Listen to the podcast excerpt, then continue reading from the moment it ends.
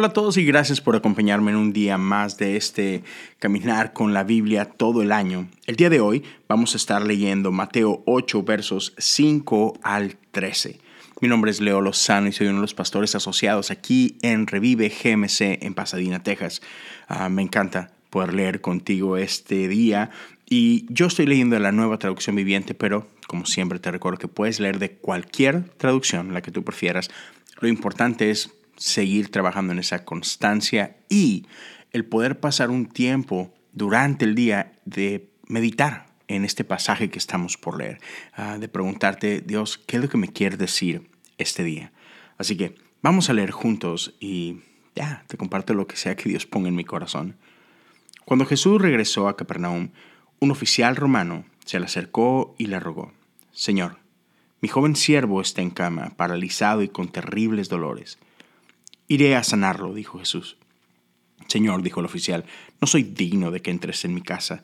Tan solo pronuncia la palabra desde donde estás y mi siervo se sanará. Los que por lo sé, porque estoy bajo la autoridad de mis oficiales superiores y tengo autoridad sobre mis soldados.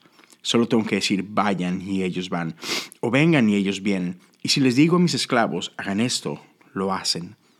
Al oírlo Jesús quedó asombrado se dirigió a los que lo seguían y dijo, les digo la verdad, no he visto una fe como esta en todo Israel, y les digo que muchos gentiles vendrán de todas partes del mundo, del oriente y del occidente, y se sentarán con Abraham, Isaac y Jacob en la fiesta del reino del cielo. Pero muchos israelitas, para quienes se preparó el reino, serán arrojados a la oscuridad de afuera, donde habrá llanto y rechinar de dientes. Entonces Jesús le dijo al oficial romano, vuelve a tu casa. Debido a que creíste, ha sucedido. Y el joven siervo quedó sano en esa misma hora. Es la palabra de Dios para el pueblo de Dios. Damos gracias a Dios por su palabra.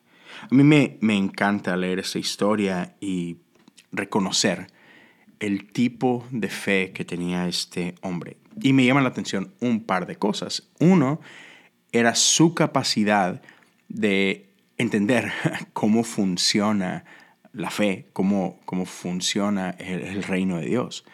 Él, podía entender esta cuestión de autoridad y, por otra parte, reconocía la autoridad que había en Jesús.